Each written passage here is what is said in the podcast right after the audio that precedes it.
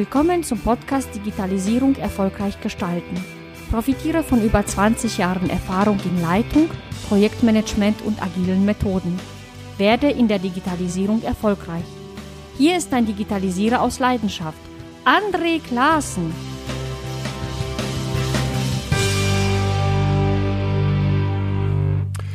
In dieser Episode geht es um Innovation. Und zwar so richtig. Daher war ich total begeistert, als Gergis Tesfamariam mir die Möglichkeit für dieses Gespräch bot. Gergis Tesfamariam ist Unternehmer, Gründer und aktiver Förderer der Start-up-Szene in Düsseldorf. Und er ist vor allen Dingen eines, ein absoluter Experte für Innovationsentwicklung. Seine große Leidenschaft gilt der Frage, wie man das Potenzial möglichst vieler Menschen zur Generierung von Ideen freisetzen kann. Mit seinem Unternehmen Contio bietet Gergis alle Formen der Unterstützung für Innovationsprojekte an. Vom Training über Events bis hin zu großen Innovationsprojekten. In dieser Episode erfährst du unter anderem Folgendes. Wie Innovationsprojekte in Unternehmen durchgeführt werden, wie Veränderungsprozesse im Großen und Kleinen funktionieren können, warum es wichtig ist, möglichst vielen Mitarbeitern Zugang zu kreativen Innovationen anzubieten. Und nun wünsche ich dir viel Spaß beim Zuhören. Guten Morgen, Gergich. Wir haben uns kennengelernt bei einem bei einer Veranstaltung der Zipgate in Düsseldorf. Da hast du mir kurz vorgestellt, was du machst in der Start-up-Szene in Düsseldorf.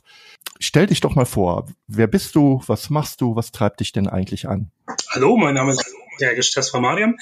Ähm, ich bin auf der einen Seite stimmt ähm, in der Startup-Szene aktiv. Das bedeutet, wir haben vor einigen Jahren angefangen, ähm, Startup-Formate aufzulegen, um jungen Gründern die Möglichkeit zu geben, sich auszuprobieren. Ähm, und den zweiten Hut, den ich im Alltag aufhabe, ist, ich bin ähm, Mitgründer bei der Firma Contio, Enabling Innovation. Wir begleiten und initialisieren Innovationsprozesse und Strategien. Das ist interessant. Da hast du also zwei Hüte auf. Hauptberuflich ist, äh, mutmaße ich, das Unternehmen äh, äh genau. wichtig, Contio, und das andere betreibst du, also die, die Start-up-Szene, die betreibst du ehrenamtlich? Oder Genau, also das ist, genau, das ist dann halt Community-Arbeit als Community Organizer. Ähm, aber wie du weißt, ist das auch kein Einzelfall, sondern das machen ja ganz viele. Mhm. Man ganz unterschiedliche Motivation dahinter hat, aber ähm, häufig ist es das Bedürfnis, was zurückzugeben und oder halt tatsächlich Hilfestellungen zu leisten, die man selber vielleicht gerne gehabt hätte. Ja, das finde ich wirklich, wirklich total gut. Ich gehe jetzt mal, ich spring einfach mal rein, ähm, direkt auf die Contio. Mhm. Contio, was macht ihr da eigentlich? Vielleicht erzählst du da mal ein paar Dinge drüber. Ähm, Contio, ich habe es gerade schon erwähnt gehabt, ähm, Initialisieren und Begleiten von Innovationsprozessen. Ähm, um es griffiger zu machen, brechen wir das üblicherweise auf drei Säulen runter. Die erste Säule sind Innovationstrainings, also das Vermitteln von Methodenkompetenz rund um das Thema mhm. Lean Startup. Ähm, die zweite Säule sind Innovationsevents. Das bedeutet ganz ähnlich wie die Formate, die man in der Startup-Szene auflegt, ähm, gibt es Methoden und Instrumente, um Events innerhalb von Corporates umzusetzen, um ähm, auf kreative Problemlösungen zu kommen und oder eine Sensibilisierung für bestimmte Themen in deiner Mitarbeiterschaft quasi zu gestalten. Die dritte Säule bilden Innovationsprojekte. Das bezeichnet häufig die Begleitung ähm, von Projekten. Das bedeutet, wo wir ähm, eine Coaching-Rolle einnehmen und ähm, dann nicht nur am Anfang für die Vermittlung von Methodenkompetenzen verantwortlich sind, sondern später bei der Umsetzung und der Umsetzungskompetenz halt tatsächlich beratend und begleitend zur Verfügung stehen. Während du das so erzählst, überlege ich mir jetzt, ich habe natürlich ein bisschen auf deine Webseite geschaut und habe mir die Dinge auch angeschaut. Was sind die Kunden? Welche Kunden äh, ähm, sprichst du mit den Angeboten an, ja. die, äh, die wirklich sagen, okay, wir brauchen dich. Wir kriegen, ja. ich übertreibe jetzt mal, wir kriegen Innovation irgendwie nicht hin. Wir haben es versucht. Äh, hilf uns mal. Äh, schubs uns strukturiere uns. Also wie ja. vor einigen Jahren hat ähm, das Thema ähm, quasi oder mit Continuum eine Neuausrichtung und Themenschwerpunkt Innovation ausgerufen haben, war eigentlich mal die Hypothese, weil du gefragt hast, wer die Kunden sind, war eigentlich mal die Hypothese, naja, die Großen die kriegen wunderbare Schützenhilfe von fantastischen Technologieberatern, äh, Freelancern, die unglaublich viel Erfahrung haben und oder halt ähm, von ähm, den großen Beratungskonzernen, nenne ich sie einfach mal, die ja alle auch Digital-Units vor einigen Jahren aufgelegt haben. Und unsere Vermutung war damals, mhm. ähm, naja, aber da draußen gibt es unglaublich viele Mittelständler, die ähm, vielleicht auch Gestaltungspotenzial haben, also was vielleicht ist nicht, vielleicht nicht ganz richtig formuliert, sondern definitiv auch Gestaltungsmöglichkeiten haben. Definitiv. Und, Kann ich äh, sagen. und ähm, mit Sicherheit nicht auf die Idee kommen würden, bei einem Beratungskonzern die Digital-Units anzurufen und sich mit denen zusammenzusetzen, mhm. sondern die dann vielleicht authentisch und ehrlich ähm, auch kleine Dienstleister und unabhängige Dienstleister mit an den Tisch bitten, ähm, um gemeinsam Strategien zu entwickeln. Ähm, die Realität ist allerdings eine andere. ähm, Ach. Das heißt, auch wir lernen ständig dazu. In den letzten Jahren ist es eigentlich ähm, auffällig gewesen, dass nahezu alle Kunden von uns aus dem Konzernumfeld selber auch kommen. Mhm. Ähm, ich möchte nicht zu viele Theorien quasi ähm, äh, aufgreifen, warum das so ist, aber die starke Vermutung, die ich habe, ist, dass es da halt die Ressourcen gibt, Innovation und Innovationsmanagement zu professionalisieren und zu systematisieren. Also sprich, da gibt es häufig mhm. ein Silo, das sich Innovationsmanagement nennt. Und genau, ja. Das bietet natürlich eine ganz andere Anlaufstelle und ähm, hat häufig auch einen ganz anderen Fokus und eine gewisse Offenheit für die Themen, die wir ja begleiten. Mhm. Das heißt, ähm, also das überrascht mich wirklich. Also ich hätte auch gesagt, die Mittelständler wären jetzt äh, die vorrangige Klientel.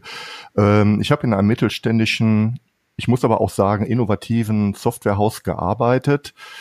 Ähm, da hat man aber lange Zeit das Thema Innovation einfach wirklich zurückgelegt, weil das Tagesgeschäft so dermaßen brutal war, dass man, äh, dass die Kraft einfach nicht dazu da war. Ne? Geschweige denn, sich jetzt einen Partner zu suchen oder sonst irgendwas, ähm, was im Nachhinein vielleicht nicht ganz glücklich war, aber die Ressourcen waren einfach so dünn. Mhm.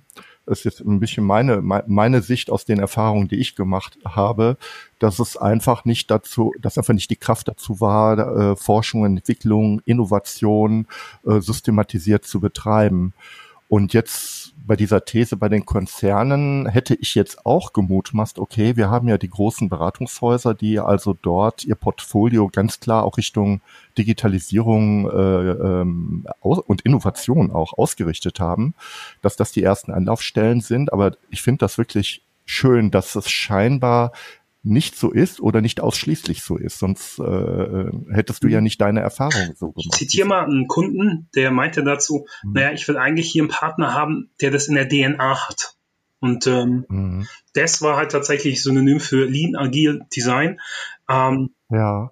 Das bedeutet halt, dem Partner war es wichtig, ähm, dass als ähm, kenne tatsächlich sehr wenige von den Digital-Units, von den großen Konzernen. Und dem, dem Ansprechpartner war es halt einfach wichtig, dass es eine Organisation ist, ähm, die das lebt, die das fühlt, nebenher vielleicht sogar eigene Projekte betreibt, ähm, offensichtlich ja. sich in der Freizeit noch mit dem Thema beschäftigt, also die es halt tatsächlich in der DNA hat. Und ähm, mhm authentisch. Vielleicht auch das. Das, das muss dann, glaube ich, der Kunde selber entscheiden, wie sein Eindruck ja. ist. Ähm, hm. Aber ja, ja, klar. Also ich, das gilt sowohl für mich als auch für meine Kollegen. Ich glaube, jeder, ähm, der ein Contio halt tatsächlich oder an Innovationsthemen arbeitet, mit dem ich zusammenarbeite, in dem brennt auch selber dieses Thema und diese Begeisterung für Gründung, die Begeisterung, Neues zu tun, der Pioniergeist, der damit einhergeht. Und ähm, in irgendeiner Form wird sich das dann wahrscheinlich, wenn es die Organisation nicht geben würde, anders quasi äußern und anders kreativ halt tatsächlich nach, nach vorne scheinen. Ja, das finde ich, das finde ich wirklich plausibel. Ihr steht dafür, ihr macht das, ihr macht genau das, ihr macht nichts anderes, ihr macht nicht nebenbei Prozessmanagement und Projektmanagement oder sonst was, sondern genau, genau dieses Thema. Und ähm, das klingt plausibel, dass man sagt, okay, dann, dann nehmen wir lieber so jemanden rein, der das wirklich der nichts anderes macht, als genau dieses Thema Innovation, Lean lebt und betreibt und, und, äh, und das dann auch macht. Ähm, wie kann man sich das vorstellen? Also wenn ich, äh, du hast ja gerade von deinen äh, drei Säulen gesprochen, die ihr bei Contio habt. Äh, äh, werdet ihr erst, äh, wie, wie findet das statt? Also wie kommen, wie kann man sich das vorstellen, dass ihr dort ins ja, Arbeiten Also es geht meistens konkret los. Das, das bedeutet, ähm, abstrakte Größen wie ein Projekt zu begleiten, ähm, wo ich ja jetzt auch nicht definiert habe, ob es ein strategisches oder ein operatives Projekt ist, äh, wie genau die Rollen aufgeteilt sind und welche Methodiken wir uns da begleiten. Das bedeutet, ähm, konkret heißt, es geht häufig los mit einem Innovationsevent und oder mhm. ähm, mit einem Innovationstraining, also als Oberbegriff. Mhm. Ähm, warum? Ähm, weil es dafür halt konkrete Bedarfsmomente gibt. Ich nenne jetzt mal ein Beispiel.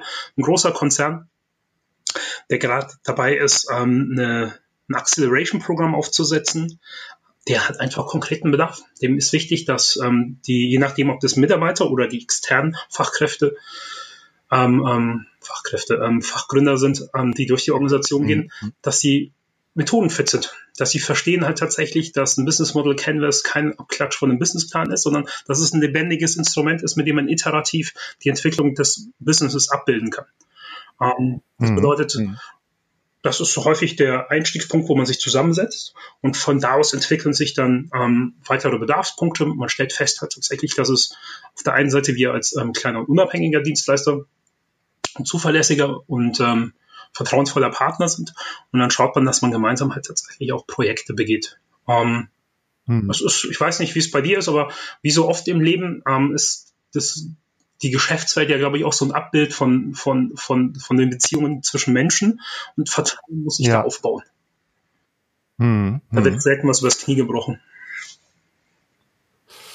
Ähm, jetzt mh, hm, bin ich so ein bisschen am Überlegen. Also äh, es geht um Methoden ja erstmal. Ne? Also der erste, also mal unabhängig davon, wie der Kontakt mhm. zustande gekommen ist, äh, diese diese diese Innovationsabteilungen oder oder Silos oder mhm. Center, die sagen, eigentlich brauchen wir ein Stück weit äh, nicht nur den Spirit, sondern wir brauchen auch irgendwelche Tools, Werkzeuge. Also das Canvas ist ja auch mhm. ein Tool, also ein Medium, mit dem ich arbeiten kann, äh, um zu arbeiten. Das hört sich für mich schon so ein bisschen an. Ich gehe mal ein bisschen in die Mini-Kritik, dass man sagt, okay, wir versuchen sozusagen über Prozesse und Tools, mhm. ja, sei es auch Lean Startup oder Canvas, uns das Thema Erneuerung ein Stück weit zu erschließen.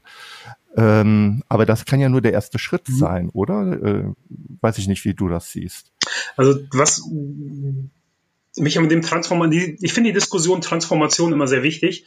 Und was ähm, mir manchmal so ein bisschen gefühlt abhanden kommt, ist ein Gefühl dafür, dass dahinter Menschen stehen, die abgeholt werden müssen. Ähm, das bedeutet halt, wenn ich mich mit Fachkollegen unterhalte, die dann halt ähm, sehr sensibel darauf reagieren, dass, ähm, dass Veränderung halt auch Zeit und ähm, Veränderung halt auch Menschenbedarf. Ähm, versuche ich dann auch immer mit Bildnissen darzustellen, wie es bei einem selber ist. Und dass wie Veränderungsprozesse ja auch im Kleinen funktionieren. Und ähm, ich und viele andere Menschen, die ich kenne, reagieren, glaube ich, immer sehr positiv, wenn man tatsächlich mit Instrumenten, Methoden, was Konkreten arbeiten kann. Ich weiß nicht, ob du dich noch daran erinnern kannst. Was für ein unglaublich schönes Erlebnis das es war, als ich zum ersten Mal von der SWOT-Analyse ge gehört habe und wie ich die zum ersten Mal benutzt habe. Das war ein Freudenmoment. Ich habe Endorphine freigeschossen. Und, ähm, von daher finde ich es, über Instrumente und Methoden zu gehen, es mag mit Sicherheit nicht die, der Vorgehensstrategie für jeden Menschen sein, dafür sind wir zu unterschiedlich, aber für viele Menschen ähm, ist es eine sehr dankbare Möglichkeit, über Instrumente und Methoden hineinzufinden zu Werte und Prinzipien. Und ähm, das ist dann wieder ein Punkt, eine Kritik, den ich absolut verstehe. Ähm, Werte und Prinzipien, ähm, die so eine lean und agile Arbeitsumgebung halt tatsächlich bieten muss, um erfolgreich zu sein, ähm, da gibt es keinen Weg dran vorbei, ganz klar nicht. Also Mhm. Aber ich finde das ganz interessant, weil äh, bei mir war es jetzt nicht äh, äh unbedingt die SWOT-Analyse, die mich äh, äh, in die Begeisterung versetzt hat, aber es war noch schlimmer. Bei mir war es Microsoft Project. Äh, also das Gantt-Diagramm, äh, was ja heute äh, nicht mehr überall so ganz gerne verwendet wird, wo ich also auf dem Zeitstrahl Abläufe und, und Ressourcen mhm. aufzeichne, aber was am Ende des Tages ja ein Stück weit ein Symbol dafür war, oh, ich kann auf einmal in irgendeiner Weise etwas Kompliziertes mhm. sichtbar machen. Ich kann es begreiflich machen und kann in eine Diskussion gehen. Ich bekomme ein Stück Sicherheit, Vielleicht ist es das Sicherheitsgefühl und Halt, dass mir so eine Struktur gibt, die mir dann sagt, okay, jetzt kann ich auch sozusagen in die, in die Diskussion einsteigen und in die inhaltliche Arbeit. Ne? Ähm, Gergich, wie nimmst du das eigentlich wahr? Äh, wir haben ja eben auch über Menschen gesprochen.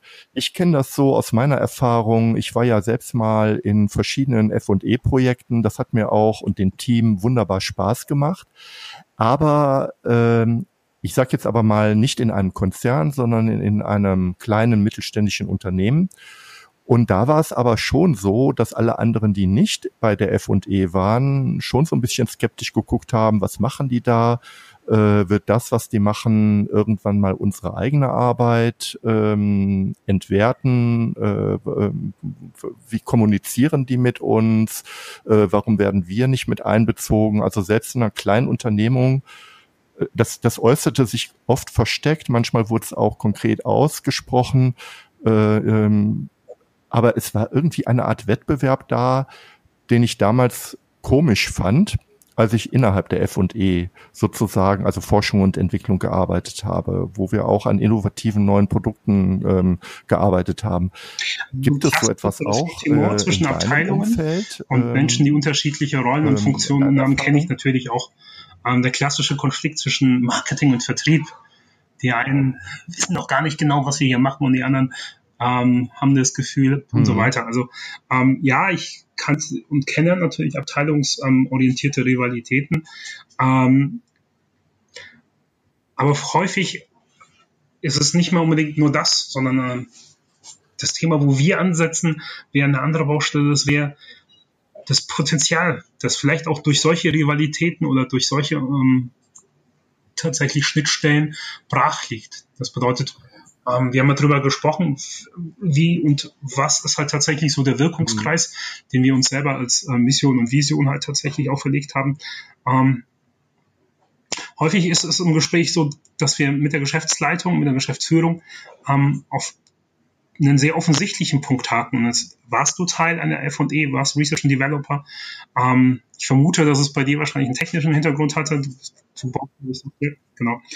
Ähm, die Frage, die, die ja, ich dann ja. gerne stelle, ist halt, ähm, nachdem ich weiß, wie viele Mitarbeiter das ist und ein Gespräch bleibt mir bei uns besonders im Hinterkopf.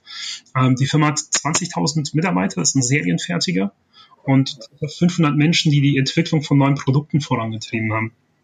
Meine, mhm also ein enormer, äh, äh, enorm großes Unternehmen, für meine, ja, aus meiner Perspektive ein enorm großes mhm. Unternehmen. Die Frage, die ich damals und auch jetzt noch stelle, ist, was ist denn mit den 19.500 anderen ja. Mitarbeitern? Haben die und wie haben die die Möglichkeit, in dieser Organisation ihr kreatives Potenzial ja. zu entfalten?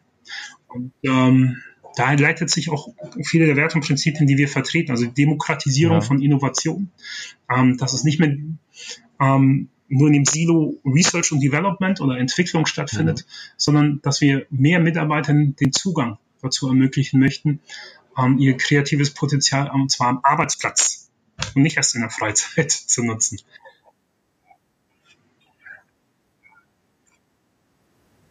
Mhm. mhm.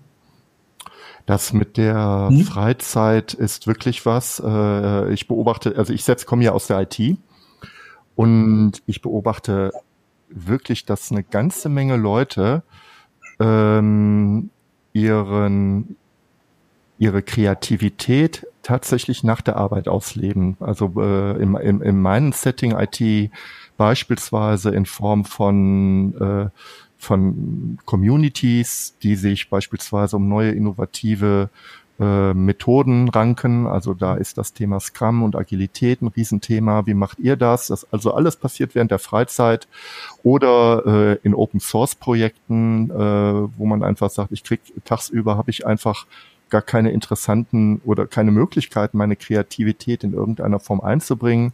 Aber nach Feierabend, da setze ich mich hin und, und arbeite wirklich an tollen Community-Projekten, die, die interessanterweise manchmal wieder äh, Einzug halten in den Unternehmen, weil die sagen, oh, hier haben wir eine, eine, eine tolle Basis, ein tolles Open-Source-Projekt, äh, nutzen wir auch ganz gerne. Ähm, und da fällt mir in dem Zusammenhang ein, äh, ich war letztens in Berlin auf einer Konferenz zu dem Thema neue Arbeit. Und da gab es einen sehr interessanten Vortrag von der ähm, von einer Frau, die die Personalabteilung der Deutschen Bahn leitet. Ähm, Deutsche Bahn ist auch gerade dabei, massiv äh, sich zu verändern äh, und probieren neue Dinge aus. Mhm. Und die sagte, unser Problem ist, wir wissen gar nicht, was unsere mhm. Leute mhm. können. Ja, also wir, wir kennen die von ihren Funktionen her, also mhm. den Stellenbeschreibungen. Aber was sich hinter der Stellenbeschreibung an Potenzial und Kreativität und Kompetenzen verbirgt, da haben wir überhaupt keine Ahnung von. Und das ist ein Riesenproblem mittlerweile. Ne? Das glaube ich gerne. Also es ist, ich, ich kenne es von, also die Deutsche Bahn hat ja zumindest noch eine sehr sinnige Erklärung. Es sind, glaube ich, 50.000 Mitarbeiter und mehr wahrscheinlich, die da arbeiten. Ja. Ähm, aber ich kenne da selbst bei Unternehmen, die 80 Mitarbeiter, bei digitalen Unternehmen, die 80 Mitarbeiter haben, dass sie sich gar nicht bewusst sind, welches Skillset der einzelne Mitarbeiter da wirklich mitbringt. Mhm. Ähm, und ähm, wo dann auch Führung gefragt ist. Und das bedeutet halt tatsächlich auch neue Führungsrollen, ähm, eine gewisse Empathie und ein gewisses Talent zu verstehen hat tatsächlich, wie sich das harte und weiche Skillset von den einzelnen Mitarbeitern zusammensetzt. Aber das hat mich persönlich gesagt, ehrlich gesagt auch schon also als Externer überrascht, dass man bei mittelgroßen Unternehmen mit einzelnen Leuten ins Gespräch gekommen ist und dann festgestellt worden, dass es externe Dienstleister, ein Berater, ein Freelancer mit beauftragt worden ist für, hm. für eine Aufgabe, die hätte mit leichter Unterstützungsleistung halt tatsächlich auch intern abgebildet werden hm. können. Hm. Aber auch das hast du wahrscheinlich in der Praxis schon gesehen. Ja. Ähm, legendär sind ja Geschichten ähm, in Organisationen, wo dann sich am Ende herausstellt hat tatsächlich, dass ähm, verschiedene Abteilungen, verschiedene Units an ähnlichen Projekten mit ähnlichen Personen ja. gearbeitet haben. Auch, also auch das kommt in der Realität durchaus vor. Ja, ja. Und, und, und das ist eigentlich ähm, insofern wichtig, weil sich ja aus meiner Sicht die Arbeitswelt äh, ein Stück weit noch weiter wegbewegen wird von einer eher mechanischen Arbeit zu einer Wissensarbeit. Und äh, äh, wenn diese Potenziale nicht bekannt sind, äh, im besten Fall kauft man die sich, so wie du das sagst, teuer ein. Äh, Im schlimmsten Falle äh, verliert man wertvolle Mitarbeiter oder es gibt genau wie das Beispiel jetzt gerade, es gibt sozusagen völlig unabgestimmte Dinge, äh, die miteinander kollidieren. Aber nochmal zurück zu der Punkt, zu dem Punkt, wo du eben warst. Du hast mit den, du sprichst mit den Geschäftsführern und sagst, hey, hm. ihr habt 500 Leute, die sind sozusagen gerade dabei, äh, Kreativität, äh, äh, Innovation zu betreiben. Was machen, wie, wie heben wir jetzt das Potenzial der anderen? Äh, wie sind so die Reaktionen, wenn du, wenn du so etwas ansprichst? Also Demokratisierung hm. von Innovation ja, jetzt ähm, überlege ich, ich, ich, ich prozessiere gerade, ob ich politisch antworte mhm. ähm, oder ob ich einfach frei Schnauze das sage, was ich denke. Und ich glaube, ich, ich entscheide mich für Tor 2, also frei Schnauze. Also ich denke, was ich immer wieder feststelle, ist, dass ähm, in dem Gespräch selber, ähm, vielleicht auch, wenn man sich selber für die Themen begeistert, ähm, der Funke durchaus, der Funke durchaus überspringt. Das bedeutet, mhm. ähm, dass ähm, Entscheider sich dafür begeistern lassen, explorativ neue Projekte anzugehen, dass sie ähm, selber halt tatsächlich ähm, sich eingestehen und auch offen dazu stehen, dass bestimmte Vorgehensstrategien oder Prozesse, ich nenne jetzt zum Beispiel mal die Entscheidungsvorlage oder einen Businessplan zur Bewilligung von Projekten kontraproduktiv mhm. ist bei der Exploration neuer Geschäftsfelder.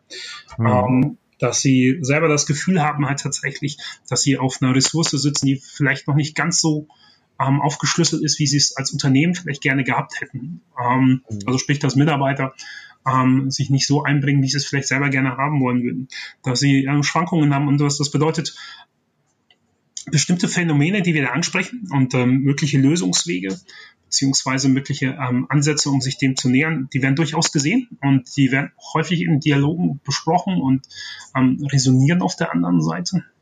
Aber Wandel, dann auch Commitment und dann eine gewisse Umsetzungskompetenz. Und da stelle ich oft fest, dass sich ähm, auch Entscheider auf der anderen Seite dann häufig wohler fühlen, kleinere Pakete, Kompromisspakete auf den Weg zu bringen. Mhm. Und den, ähm, ich will es mal, und den tiefen Schnitt vielleicht nicht ganz so zulassen. Und das mhm. muss sich selbst gegenüber. Und ähm, das hat so unterschiedliche Gründe, wie die Menschen halt auch unterschiedlich sind. Bei manchen habe ich das Gefühl, dass es darum geht, auch die jahrhundertealte Tradition des Unternehmens weiterzuführen, weil man vielleicht sogar selber Teil der Gesellschafterfamilie ist. Ähm, bei anderen ist es so, dass sie zwar auf einer Führungsebene stattfinden, aber dass es auch die eine Instanz haben, vor der sie sich rechtfertigen müssen. Ähm, ja.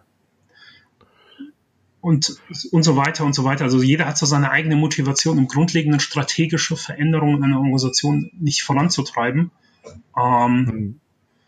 Aber, das muss ich auch sagen, es verändert sich was. Und ähm, so wie wir vor ein paar Jahren nicht dachten, dass wir irgendwann mal mit Konzernkunden zusammenarbeiten, merke ich auch, dass es einzelne Unternehmen gibt, bei denen hast du Gesprächspartner auf der Führungsebene, die meinen das wirklich ernst. Und mhm. äh, leider kann man den Leuten immer nur vom Kopf gucken. Deswegen mhm. weiß man es beim Gesprächspartner nie davor. Aber ich glaube, genau sowas macht es ja gerade spannend. Mhm. Ich glaube, ich ähm, versuche mich mal äh, so in die Rolle eines Geschäftsführers reinzuversetzen. Ich selbst war noch nicht einer. Ähm, aber am Ende ist es so, ein Geschäftsführer ist ja erstmal ganz klar dafür zuständig, das Geschäft so zu führen, dass es Ertrag bringt mhm. und eine Ertragsstabilität hat und eine, äh, das Geschäft sozusagen wirtschaftlich abgesichert ist. Er wird nicht dafür bezahlt, ähm, waghalsige Risiken einzugehen. Also ich übertreibe mhm. das jetzt erstmal. Das heißt also, äh, der Wunsch, äh, Risiken zu kontrollieren, der ist ja irgendwo in der DNA drin. Und der muss vielleicht auch in der DNA drin sein. Mhm äh, weil ich sonst sozusagen zu einem Unsicherheitsfaktor werde und dann werde ich auch schnell ausgetauscht. Mhm. Auf der anderen Seite verlangt die Veränderung von Markt und Umfeld genau das, dass ich eben in das Risiko ein Stück weit reingehe äh, äh, dass ich aus Fe dass ich tatsächlich auch Fehler mache, um daraus zu lernen. Und deswegen glaube ich, dass wir wirklich an einem Punkt sind, wo viele Gesprächspartner von dir sagen, ja, ich, ich möchte, äh, ich möchte Innovation ähm, in einer anderen Form gestalten, als ich übertreibe mal über ein betriebliches Vorschlagswesen, mhm. ja, oder über, über Business mhm. Cases, äh, wo entschieden wird. Aber ich kann auf der anderen Seite nicht das, was uns erfolgreich gemacht hat und auch uns auch heute erfolgreich macht, äh, äh, Werte und Vorgehensweisen und eine Tradition äh, einfach mal von heute auf morgen in den Wind schießen. Mhm. Und, und, man sucht dann halt auf einen, einen Mittelweg, äh, mutmaße ich, der einen ein Stück weit mehr Flexibilität eröffnet, mehr, mehr, mehr Denkfreiheit und Denkräume, auf der anderen Seite aber das Kerngeschäft nicht in irgendeine Bedrohung mhm. bringt. Es ist, also ja, die Startups glauben ja daran, dass Unternehmen und Startups sich vor allem in einem Punkt unterscheiden. Das ist, ähm, dass Unternehmer und Unternehmen ähm, ein wiederholbares, skalierbares Geschäftsmodell haben. Und in dem Moment, in dem du ein wiederholbares mhm. und skalierbares Geschäftsmodell hast, ist natürlich der Fokus der Geschäftsführung und des Managements Effizienz. Ähm, ja. Würde ich genauso unterschreiben. Das ist absolut nachvollziehbar. Die Herausforderung entsteht dann, wenn sich das Umfeld, in dem ich mich bewege, in einer ständigen, das sich ja sowieso ständig bewegt, in einer gewissen Dynamik verändert. Und in ganz vielen mhm. Branchen und in ganz vielen Bereichen haben wir das. Ähm, du kennst natürlich die mhm. VUCA-Welt, von der alle sprechen. Ähm, ich finde mhm. viele der Berichte immer sehr dramatisch, aber doch, ich merke es auch. Und wenn ich Freunde, die in mittelständischen Unternehmen ähm, arbeiten halt tatsächlich, wenn ich mich mit denen abends auf ein Bier treffe und unterhalte mich, man merkt, dass sich viele Punkte und viele Branchen und viele ähm, auch Kraftver oder Kräfteverhältnisse zwischen Lieferanten und Kunden einfach auch verändert haben in den letzten Jahren. Und dann kommt die mhm. unglaubliche Herausforderung und deswegen gibt es ja auch ähm, den, deswegen gibt es ja auch immer wieder ähm, gibt es immer wieder halt tatsächlich Unternehmen, die die, die Zukunft nicht gestalten, ähm, dann kommt die Herausforderung auf den Geschäftsführer zu einer Abkehr oder eine Ergänzung seiner Kompetenz vom effizienten Manager hin zu, ich bin Pionier, ich begleite und oder halt tatsächlich veranlasse ähm, explorativ die Neuentwicklung von Produkten und Prozessen. Das ist eine Herausforderung. Mhm. Ähm, mhm. Aber, und das muss man auch sagen, das ist eine Herausforderung, die ich als Shareholder von einem Unternehmen, also auch erwarten würde von einem Geschäftsführer. Also auch das ist Teil seiner Kompetenz. Ja, zumindest in meiner in Wunschvorstellung. Warum? Weil die Vergangenheit und die Erfolge der Vergangenheit halt immer unglaublich schlechte Richter für die Zukunft sind. Das weißt du selber ja auch.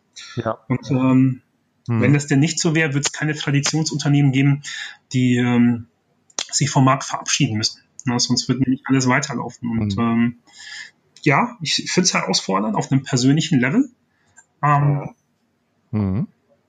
Aber unter der Prämisse, dass die Person sich selber auch über Zeit, Fleiß, Energie und Intelligenz da hochgearbeitet hat, ist das durchaus eine Kompetenz, die, die man, glaube ich, abverlangen kann und ähm, auch häufig halt tatsächlich abverlangen muss. Hm. Ich stelle mal, äh, Gergich, ähm, ich huste mal hier rein, damit ich, äh, ich überlege gerade, ähm, ähm, Nee, ich lasse es einfach mal laufen. Was mir gerade mhm. durch den Kopf geht, während du das sagst. Äh, ich habe so gewisse Vorurteile im Kopf, aber ich äh, bin nicht so nah an den äh, unter äh, an den ja. Unternehmen dran wie du. Ähm, ich habe das mhm. Vorurteil im Kopf, dass äh, Innovation für deutsche Unternehmen noch ganz oft bedeutet, wir innovieren sozusagen aus mhm. uns heraus. Ja, also wir innovieren eine neue Geschäftsidee, mhm. ein neues Produkt und äh, platzieren das am Markt und dann ist es da. Wenn ich mir die große weite Welt anschaue, dann ist ja, sind ja die Realitäten teilweise äh, anders. Also wenn ich beispielsweise an das Thema mhm. Plattformökonomie denke, ja, äh, wo es, wo so eine Amazon so groß geworden ist, dass Amazon äh, Spielregeln diktiert oder wo Apple und Google so groß werden, mhm. das ist jetzt hier in der Finanzbranche ganz spannend, wo die die Spielregeln äh, ein Stück weit diktieren. Und ähm, ich habe gestern gelesen äh, äh, und das vorletzte Woche war es Google, äh, äh, dass Apple Pay und Google Pay jetzt auch in Deutschland Einzug erhalten. Das hat ähm, verschiedene Gründe, warum das so ist. Und ähm, an den Banken kann man das schön beurteilen. Es gibt einige wenige Banken, die sagen, okay, wir haben es verstanden, äh, wir geben den Kampf gegen Platt, der Plattform auf, weil da wir können keine eigene Plattform entgegenstellen. Wir können nicht mal eben so etwas wie Google aus dem Hut zaubern und damit ähm, sozusagen ein Handy-Bezahlsystem machen. Auch wenn wir eine App machen, bringt uns das überhaupt keinen Mehrwert. Die Kunden werden es einfach nicht machen. Und andere sagen, nein, nein, nein, wir machen ein eigenes äh, elektronisches Zahlsystem. Wir wissen aber, dass es umständlich ist, dass es nicht so gut funktioniert und dass wir einer von 20 anderen Lösungen sind. Und ähm, das ist, glaube ich, auch ein Stück, was für mich VUCA ausmacht, wo sozusagen Digitalisierung dazu führt, dass in einigen Märkten Spielregeln sich komplett verändern. Und ich erlebe uns Deutsche äh, in diesem Kontext der Plattformen äh, teilweise relativ schwach. Entweder geben wir auf und schließen uns den Plattformen an oder wir versuchen sozusagen eine eigene Lösung zu machen ähm, und, und, und fahren damit aber auch nicht, nicht glücklich. Ich weiß nicht, vielleicht ist das Rad jetzt auch zu groß, an dem ich drehe, Gergich, aber hast du da eine Meinung zu? Also ich habe eine Meinung zu dem Thema, was ähm, Innovation halt tatsächlich, also inkrementelle Innovation. Das bedeutet, ähm, überall da, wo ich halt tatsächlich leichte Verbesserungen, Optimierungen am Kernprodukt ja, mhm. das findet statt. Das findet sowohl im Mittelstand als auch bei Großunternehmen statt. Und auch erfolgreich. Und ähm, auch mhm und durchaus erfolgreich und sowas. Ich stelle Flanschmuttern her und das nächste stelle ich Flanschmuttern her, die zwei Gramm leichter sind. Ähm, das ist günstig für den Transport und auf der anderen Seite muss ich äh, halt tatsächlich dann mit weniger Kosten aufkommen. Also auch durchaus inkrementelle Innovationen finden statt. Mhm. Ähm, unabhängig davon hat tatsächlich, hast du ein Thema angesprochen, was ist mit den Plattformökonomien, was ist mit den neuen großen Infrastrukturanbietern. Das, das sind ja Märkte, the winner takes it all, mhm. wo es einen einzelnen führenden Platzhirschen gibt. Ja. Wenn es gut läuft, ist es ein Oligopol und es gibt noch einen zweiten, also quasi Google neben Apple. Ähm, beide sind aber mit Sicherheit sehr weit entfernt davon, ähm, die Unternehmensstrategie und die Philosophie eines deutschen Mittelständlers unterstützen zu wollen. Mhm. Ähm, das ist aus meiner Sicht die Konsequenz. Also wer die Zukunft selbst nicht gestaltet, für den wird die Zukunft gestaltet. Mhm. Ähm, und dann ist keine Reaktion genau die Reaktion, die dazu führt, dass es diesen Konzentrationsprozess weiter gibt. Und die Produkte ähm, werden halt auch immer besser und cleverer. Also ich benutze keinen der beiden Payment Services, von denen du bisher gesprochen hast, aber ja, ich verstehe es wenn ich morgens so zwei Bananen und eine Orange kaufe und dafür irgendwie Hartgeld auspacken muss, ich finde das lästig. Mhm. Und äh, in dem Moment, in dem es halt tatsächlich jemanden gibt, der mir sowieso seine Plattform verkauft hat, in Form von einem iOS-Endgerät, mhm. ähm, ist die Wahrscheinlichkeit und die, ähm, die Adaption Barrier doch sehr niedrig für den einzelnen Konsumenten. Ja, ja. Ähm, ich habe auch beobachtet, dass es immer wieder dann halt tatsächlich Konzentrationsprozesse vom deutschen mittelständischen Unternehmen gibt oder eine, eine ah, Mischung aus Sparkassen, wie auch immer, die, die dann halt versuchen, dem entgegenzuwirken. Ähm, allerdings ist es in der Tendenz bei meiner Beobachtung bisher selten der Mittelstand, sondern das sind dann, ähm, ich will die Sparkassen nicht als Konzern bezeichnen, aber dann noch relativ große Organisationen, die sich solche strategische nach vorne blicken auch wirklich erlauben können. Mhm. Also ich spreche jetzt gerade von PayDirect beispielsweise. Ja, ja. Und ähm, ja, ähm, aber ich will jetzt nicht ins Raum blasen, Angst macht so blasen, wie so viel aus unserer Branche. Die Welt verändert sich. Ja. Und ähm, jeder Einzelne muss sich die Frage stellen, ähm, möchte ich diese Veränderung mitgestalten oder möchte ich von dieser Veränderung gestaltet werden? Und das, und das gilt sowohl für den einzelnen Arbeitnehmer als auch für die Organisation an sich. Also die, die Kernaussage finde ich wichtig, wer die Zukunft nicht gestaltet, für den wird die Zukunft gestaltet. Mhm. Und ähm, als wir jetzt gerade über diese Plattform gesprochen haben, Innovation. Ja. Innovation ist ja am Ende des Tages, äh, da zitiere ich mal den Schumpeter, ähm, der gelenkte Prozess, um etwas Neues zu erschaffen und dann auch am Markt in Form von konkreten Produkten äh, zu implementieren. Und dann habe ich mal recherchiert bei dem Peter Drucker, ganz bekannter Management-Papst, der sich Gedanken gemacht hat über sieben Quellen der Innovation. Und eine ist mit Sicherheit ganz klar natürlich die Prozessoptimierung, über die mhm. wir eben gesprochen haben. Das ist auch äh, das, was ich ganz häufig feststelle und was gut geht. Wie kann ich Prozesse schlanker, effizienter, besser machen? Die Plattformökonomie, die hat der Peter Drucker auch schon vorhergesehen. Der hat nämlich gesagt, es gibt auch strukturelle Veränderungen. Da passiert irgendetwas, ob man das jetzt mag oder nicht. Das können Regular Regularien sein vom Gesetzgeber, wie zum Beispiel eine Datenschutzgrundverordnung. Das können aber auch Marktteilnehmer sein, die so mächtig sind, dass sich Spielregeln verändern.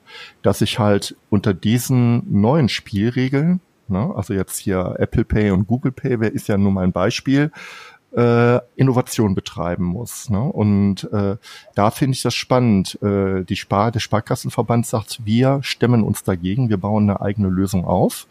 Aber so groß der Sparkassenverband ist, so klein ist er halt im weltweiten Zahlungsverkehr. Also es ist spannend, mal zu sehen, was aus PayDirect wird. Ähm, ich sehe, momentan bin ich ein bisschen skeptisch, ob das ein Erfolgsmodell ist, aber ich, es wäre auch falsch zu sagen, nein, das ist der falsche Weg. Mhm. Da muss, hinterher ist man schlauer. Oder ist der bessere Weg der einer N26, eine, so einer Internetbank, eine Fintech-Bank, die sagt, okay, äh, wir sind die Ersten, die Apple Pay anbieten. Äh, hier ist unser Mehrwert. Ihr könnt sozusagen ab jetzt mit der Apple Watch äh, Bananen kaufen. Na, also äh, spannend. Ähm, beugt man sich den Spielregeln oder nicht? Aber ähm, diese strukturellen Veränderungen, ich glaube, das, das sind die Dinge, die die größten Bauchschmerzen äh, bereiten. Ja, wenn man sozusagen einer Veränderung unterworfen wird und dann unter Zugzwang reagiert. Hm. Also du hast gerade mhm. über, wir haben, oder wir haben gerade über die Marktseite gesprochen, aber es ist ja auch auf der persönlichen Individualebene so, dass die Menschen sich verändern. Das, ähm, ich meine jetzt nicht unbedingt darum, nur, dass wir alle mit einem Handy rumrennen. Also es war, du warst halt früher ein anderes Medium. Ähm, mhm. Aber Lebenserwartungen, Wertesysteme verändern sich. Ähm, hätte mir oder hätte dir jemand vor 20 Jahren gesagt, hör mal, irgendwann mal sind gefühlt 10 bis 15 Prozent der bundesdeutschen Bevölkerung vegan oder vegetarisch. Ich weiß nicht, ob du das geglaubt hm. hättest. Ähm, hätte ich komplett abgelehnt und für verrückt, verrückten Gedanken abgetan, ja. Oder das ist halt, äh, also so verändern quasi sich auch Mitarbeiter. Also die zweite Komponente ist ja, ähm, abgesehen vom Macht, hat jetzt auch der einzelne Mitarbeiter. Und ähm, wenn ich dann halt tatsächlich so einen Boom der Employer Branding ähm, Bewegung höre, höre ich auch eigentlich immer so ein bisschen mit raus wie ähm, ich habe es nicht geschafft als Unternehmen oder Unternehmer ähm, den Zeitgeist mit einzufahren und ähm, zu oder diesen zu kommunizieren. Und sowas. Also auch da gibt es Veränderungen, die ähm, vielleicht gar nicht unbedingt mit Demografie, sondern eher so mit Wertewandel und halt ähm, Lifestyle-Wandel zu bezeichnen werden. Mhm. Ich springe nochmal zurück, mhm. Gergich, äh, zu dem Thema Potenzial ja. Mensch. Ähm, Was sind deine Ideen? Also wir hatten, weil ich finde den Gedanken nochmal spannend. Äh, du hast ja gesagt, Demokratisierung von der mhm. Innovation. Das finde ich ist ein total schöner Gedanke. Ähm, wie könnte Demokratisierung von Innovation mhm. aussehen? Was sind so Ideen, die du entwickelt hast oder ja. Impulse, damit wir. Ja. Also die erste Herausforderung besteht darin, ähm, dass man vielleicht auch anerkennen muss, dass Potenziale unterschiedlich stark ausgeprägt sind. Ähm, wichtig für mich mhm. in der Kommunikation ist immer wieder zu sagen, naja, aber da steckt eigentlich noch keine Wertung dahinter. Das, bedeutet, wir, so ist es nun mal, wir sind halt tatsächlich ähm, von unserer Veranlagung unterschiedlich stark und unterschiedlich halt tatsächlich ähm, stark in unterschiedlichen Gebieten. Das bedeutet, ähm, für mhm. die erste Aufgabe besteht daran halt tatsächlich die Leistungs- oder beziehungsweise die Stärken der einzelnen Mitarbeiter zu identifizieren und danach halt tatsächlich zu handeln. Ähm, du hast in der Organisation Mitarbeiter mit ganz unterschiedlichen Stärken, das habe ich ja gerade schon erwähnt gehabt. Und die erste Aufgabe könnte beispielsweise durch ein Innovationsformat identifiziert werden. Das heißt, sowas wie ein Sprint, ähm, eine Möglichkeit, einen Hackathon in der Organisation auszurichten. Weil der natürliche Filter wird da schon, wo ich Menschen darum bitte, in ihrer Freizeit Engagement für ein sinnvolles Thema zu finden. Nicht zwangsläufig, um die Ideenpipeline anzuführen oder den Idea Deal Flow in der Organisation in, in, in, im Research and Development, sondern einfach halt tatsächlich mal so ein bisschen den Puls zu fühlen. Wer kommt denn da eigentlich? Und von den Leuten, die da kommen, ergibt sich vieles im Prozess. Also wir glauben ja an Experimente und in Experiment, wie ein, ein Zweitagesformat, ein Fünftagesformat bietet sich unglaublich gut an, um festzustellen, ähm, welche Stärken der einzelne Mitarbeiter hat und wie er die in der Organisation einbringen kann und will. Das heißt also, ich versuche das mal zu rekapitulieren. Du sagst, wir machen einfach, wir schaffen einfach mal einen Innovationsraum, beispielsweise ein Hackathon. Der findet ähm, so habe ich dich verstanden, abseits der Arbeitszeit, regulären Arbeitszeit statt. Ja, zumindest teilweise. Ja, zumindest teilweise, ja, teilweise. Aber so, dass ich auch ein, äh, äh, dass ich eine Investition betreiben muss mhm. als Mitarbeiter. Ne? Also ich muss jetzt entscheiden, mache ich Freizeit oder nicht, mhm. zumindest ein Stück weit. Oder bewege ich mich überhaupt dahin oder nicht? Mhm. Und beobachtet man einfach anhand des Experiments, wie sind so die Ergebnisse? Wie bringen sich Leute rein? Mhm. In welche Rollen gehen mhm. sie? Äh, wie interagieren sie? Wir müssen danach, André, und das, sind, das ist halt ein Prozess, und was müssen wir eine weitere Möglichkeiten bieten, ähm, sein, seine Idee weiter zu verfolgen und oder halt tatsächlich sich ähm, mit anderen Themen, ähm, die neuartig sind, auseinanderzusetzen. Also eine Möglichkeit wäre in der fortlaufenden Betreuung ähm, zu überlegen, ob man nicht die Möglichkeit hat, ihm seine Idee, die er in den zwei Tagen weiterentwickelt hat, dem Raum und Zeit zu geben, diese Idee weiterzuentwickeln. In der zeitlich begrenzten Phase. Ähm, mhm. Ich habe beides schon gesehen und begleitet, sowohl als eine Freistellung, dann war es ein Acceleration ja. Program, oder halt tatsächlich, cool. dass es ja. nebenberuflich war, beziehungsweise halt tatsächlich in den 20 Prozent wie auch immer Zeit häufig ja. hat und ähm, hat dann die Möglichkeit zu sowohl den Leuten, äh, mit denen ich zusammenarbeiten will, zu signalisieren, dass da das Commitment dahinter steckt, also dass ich die Qualitäten und auf der anderen Seite die Stärken eines Entrepreneurs habe, als auch ähm, die mhm. Umsetzungskompetenz, die der Organisation diesen unglaublichen Mehrwert bringt. Ich möchte an der mhm. Stelle auch nochmal sagen, es ist auch nicht mhm. schlimm. Also es gibt Menschen, die haben jetzt Talent, Ideen zu produzieren. Ähm, und es gibt mhm. Menschen, die haben das Talent, Ideen umzusetzen. Ähm, es ist natürlich fantastisch, ähnlich wie beim Fußball, wenn du offensiv und defensiv spielen kannst. Das ist natürlich großartig. Oder ja. vielleicht noch ein besseres Beispiel, wenn du Links- und Rechtsfüßer bist. Ähm, es kann aber nicht der Anspruch einer Organisation und eines Prozesses sein, dass jemand der komplette Spieler ist ja. und äh, beide Talente in sich vereint. Ähm, mhm. Von daher ist es so, dass Teil der Aufgabe ist, sich ein passendes Team zusammenzusuchen und dann gemeinschaftlich in den Ressourcen des Arbeitgebers, und die Arbeitgeber haben häufig enorme Ressourcen, wie du ja weißt, ähm, ja. Dinge auf die Gleisen zu bringen. Dinge anzuschieben. Du sprachst gerade äh, das Thema Intrapreneur mhm. ein. An. Habe ich das richtig verstanden? Intrapreneur, ich kannte, kannte den Begriff noch nicht. Ich stelle mir darunter vor einen Menschen vor, der innerhalb der Organisation ein Stück weit unternehmerisches Handeln entwickelt. Ist das so richtig? Ja, also genau, also Intercorporate ist, und Entrepreneurship ist halt tatsächlich, wenn du so möchtest, oder der Binnenunternehmer, der Unternehmer in, in der Organisation. Ähm, der ja. ist auch schon relativ lange präsent. Und als wir vorhin über Geschäftsführer gesprochen haben, habe ich zumindest ähm, häufig auch wieder an den Entrepreneur gedacht. Und das ist also auch Anspruch, den viele Vorstandsvorsitzende, viele Vorstände, Geschäftsführer mittlerweile an sich selber haben, die Organisation zu führen, als wäre es ihre eigene. Und ähm, mhm. vielleicht auch ähm, so ein bisschen Reglementierungen und natürliche Beschränkungen wie die Zeitdauer des Engagements beiseite zu räumen und äh, zu überlegen, ja. naja, wie kriegen wir das Ding nach vorne? Das ist ja, sagen wir mal, am Ende, wenn man jetzt mal das Unternehmerische ein bisschen wegnimmt, äh, ist ja das, heißt das ja eigentlich ein Stück weit selbstbestimmte, eigenverantwortliche Arbeit äh, für das, aber mhm. auch für das Unternehmen zu erbringen. Und damit ich das überhaupt kann, brauche ich einen Rahmen, der mir Freiräume gibt, um das überhaupt durchführen zu können, wo ich also nicht jeden Schritt äh, legitimieren muss und, und, und rechtfertigen und, und, sondern wo ich sozusagen Zeit, Ressourcen bekomme, um dann sozusagen eine, ja, ich sag jetzt mal eine Geschäftsidee, am Ende kann es, ist es ja vielleicht eine Geschäftsidee, die ein Stück weiter zu treiben, unternehmerisches Denken ein Stück weit in die, in den Arbeit als positives Merkmal reinzubringen. Ähm, Finde ich, finde ich interessant. Ähm, da kommt vielleicht noch mal ein Stück weit zu dem nächsten Thema. Ähm, es geistert ja im, im Kontext der Digit nicht geistert, Quatsch. Es entwickelt sich im Kontext von Digitalisierung und Veränderungen ja auch, entwickeln sich ja auch Ideen, wie Arbeit künftig auch in großen Unternehmen, ja auch in Konzernen äh, aussehen können. Stichworte sind New mhm. Work. Das ist jetzt nicht sauber besetzt. Da gibt es ganz unterschiedliche Sichten.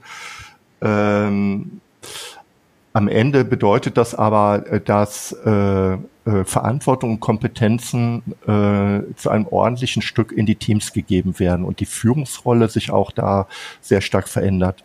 Hast du da Erfahrungen äh, äh zu dem Thema New Work, neue Arbeit mhm. und, und, oder Meinung? Also wir arbeiten mit Mitteln tatsächlich, ähm, die ähm, wie agiles Projektmanagement.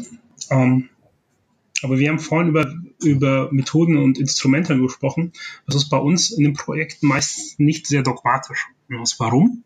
Weil die Organisationen, mit denen wir arbeiten in der Tendenz, also wir arbeiten wenig mit den jungen Wilden, mittelgroßen Softwarefirmen, die ähm, ja. durch vier Agile-Schulungen gegangen sind und von sieben Coaches betreut werden, sondern ähm, wir haben ja häufig halt tatsächlich als Klientel klassische, mittelgroße ähm, bis große Konzerne ähm, das ist eine andere Ausgangslage. Das mhm. bedeutet, ähm, was du nicht versuchst, ist auf der einen Seite ein neues Ziel zu definieren. Das bedeutet halt tatsächlich das Ziel von KPIs, Backend zu explorativ.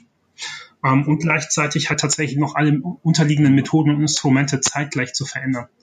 Ähm, warum? Wir haben vorhin darüber gesprochen, dass Methoden und Instrumente häufig auch ein Punkt sind, wo man sich dran angelt. Was man eher tun ist, wir massieren leichte Veränderungen im Arbeitsprozess ein signalisieren, dass es alternative Methoden gibt und ähm, stellen die halt tatsächlich für die einzelnen Projektteams auch optional zur Auswahl. Das bedeutet, ähm, mhm. wenn Sie möchten, können Sie sich quasi ähm, im Scrum organisieren. Ähm, in der Reihenform wird sich das aber den meisten Projekten, die wir bisher begleitet haben, wahrscheinlich so nicht widerspiegeln, weil es einfach da Reglementierungen gibt und ähm, das nicht der Fokus der Tätigkeit ist. Ähm, was denke ich über Selbstbestimmung, ja. Selbstmanagement? Ich, es ist elementar. Also der Mensch hat sich verändert, die Märkte haben sich verändert.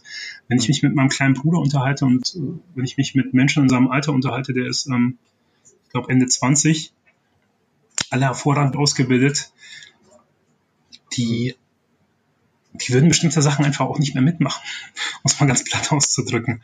Ähm, die haben so einen hohen Freiheitsdrang, ähm, und ähm, legen zum Teil auch sehr viel Wert auf ähm, quasi ihre Freizeit, ähm, bestimmte Dinge und äh, wären, glaube ich, so für sie keine, also eine nicht vertretbare Normalität. Und äh, so hat sich das, also meine Meinung dazu ist, es ist unveränderlich, es wird passieren und ähm, wir sollten da aber vor allem die Chancen sehen. Also zusammengefasst, es ist einfach der, der, der richtige Weg. Wichtig ist kein Dogmatismus, das höre ich raus, sondern einfach äh, Möglichkeiten anbieten, wie du jetzt das beispielsweise gesagt hast, in deinem Arbeitskontext mit verschiedenen Tools und Werkzeugen und mit Blick auf äh, die junge Generation, jetzt ganz toll äh, beschrieben am Beispiel deines äh, jungen Bruders, da ist auch eine andere Erwartungshaltung da, was äh, Arbeit äh, angeht. Ja, also äh, äh selbstbestimmt. Ich, mhm. ich sag's auch mal so, ein Stück weit erwachsen sein in der Arbeit. Ne? Ähm, nicht erwachsen sein heißt ja, äh, man bekommt sehr viel vorgegeben und, und, und das widerspricht ja. ja unserer menschlichen Natur am Ende zutiefst.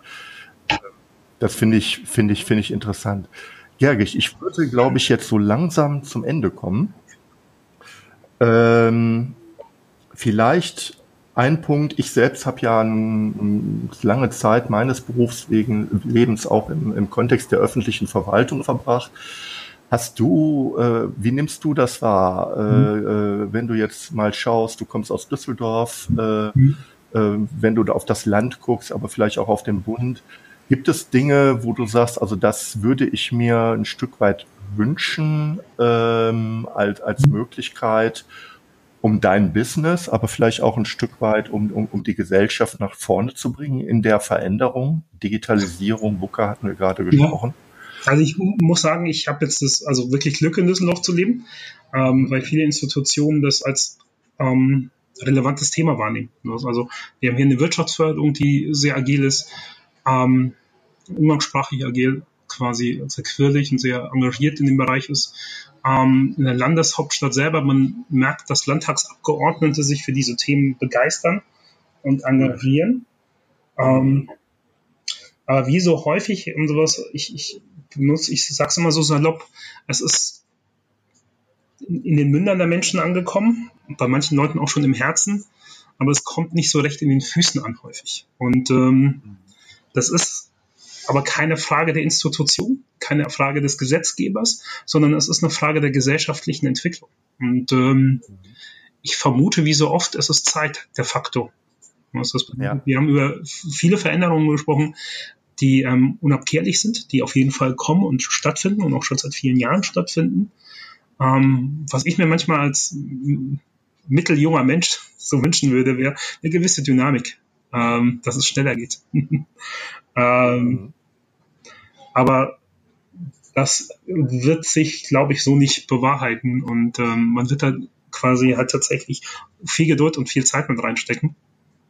Ja. Vielleicht würde es helfen, wenn man einen offenen Dialog über solche Themen führt und sowas. Und ich meine, nicht, ich treffe auf den Konferenzen immer wieder liebe Fachkollegen, es ist immer schön, mit denen sich zu unterhalten.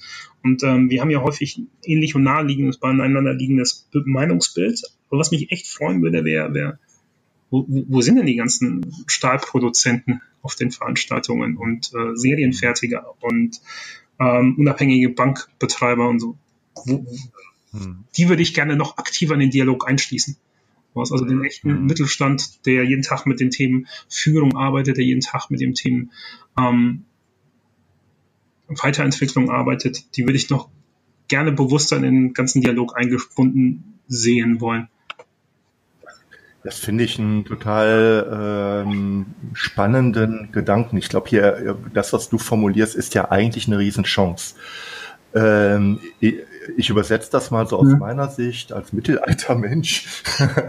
äh, es liegt einfach unglaublich viel kreatives Potenzial da. Ich glaube, so, äh, ich mutmaße auch in der Szene, in der du dich bewegst, es gibt noch Berührungsängste schlichtweg oder es wird noch nicht erkannt, wie, wie sinnstiftend und wertvoll dieser Austausch sein kann für den Mittelstand, für die Unternehmen größerer Ordnung, aber auch, äh, ich gucke jetzt auch mal auf die Verwaltung, auch für die Verwaltung, ja. Wenn also so eine ähm, so ein Austausch stattfindet, warum soll ich nicht auch mal äh, dahin gehen als Verwaltung, bei, auch aus irgendwelchen anderen Bereichen und mich ein Stück weit inspirieren und befruchten lassen und vielleicht sagen, okay, äh, ich habe zwar eine andere Arbeitsrealität, aber ich treffe hier auf Ideen, die ich vielleicht ein Stück weit übersetzen und mitnehmen kann oder wo ich vielleicht auch was zurückgeben kann. Ähm, das ist vielleicht etwas, wo, wo man auch sagen kann, vielleicht wo, wo ich auch, ich denke jetzt auch mal über mich nach, wo ich vielleicht auch sagen kann, hey, da ist eigentlich eine Riesenchance in der, mhm. in der Vernetzung. Ja, in, äh, neues Arbeiten bedeutet für mich auch äh, geben. Äh, ne? mhm. Sharing is caring, so, ein, so ein, ja. geflügeltes Wort. Äh, äh, da ist unheimlich viel dran. Ja? Das, äh, und ich glaube auch, dass ähm, aus diesen Institutionen, aus denen wir, über die wir gerade gesprochen haben, dass da auch ganz viel gegeben werden kann. Ja? äh, an Wissen und Werten, ähm, auch für, für, für, ich sag's mal, für die jungen Wilden. Finde ich ja. spannend, den Gedanken. Aber das findet halt noch nicht so statt, wie es könnte. Ne? Ja, und das, ähm, vielleicht ändert sich, oder vielleicht ändert sich das auf einem höheren Tempo, als wir gedacht haben. Und du merkst es ja immer wieder bei, bei verschiedenen Megatrends. Ähm, ab einem bestimmten Momentum mhm. haben die halt tatsächlich einen eigenen ähm, Spill und ähm, legen einfach an Dynamik und Tempo zu. Und bis dahin machen wir das, was wir jetzt machen. Ja. Wir reden wieder, suchen einen Dialog, ja. ähm, versuchen vermeintliche Erfahrungen und Erkenntnisse und Eckpfeiler unserer, unserer Arbeit weiterzugeben und dass sich mehr Menschen dafür begeistern. Gergis, das war ein wunderbares Schlusswort. Ich danke dir. Ich wünsche dir und deinem Unternehmen Contio alles Gute und vielen Dank für das Gespräch. André, ebenfalls danke. Danke, dass ich dabei sein durfte. Bis bald. Vielen Dank, dass du mir zugehört hast. Hole dir meine wöchentlichen Digitalisierungstipps und trage dich ein unter andreklassen.de Digitalisierung. Einmal pro Woche schicke ich dir meine besten Tipps zu, die dir ganz konkret helfen, die Digitalisierung erfolgreich zu gestalten. Ich wünsche dir einen schönen Tag. Dein André Klaassen.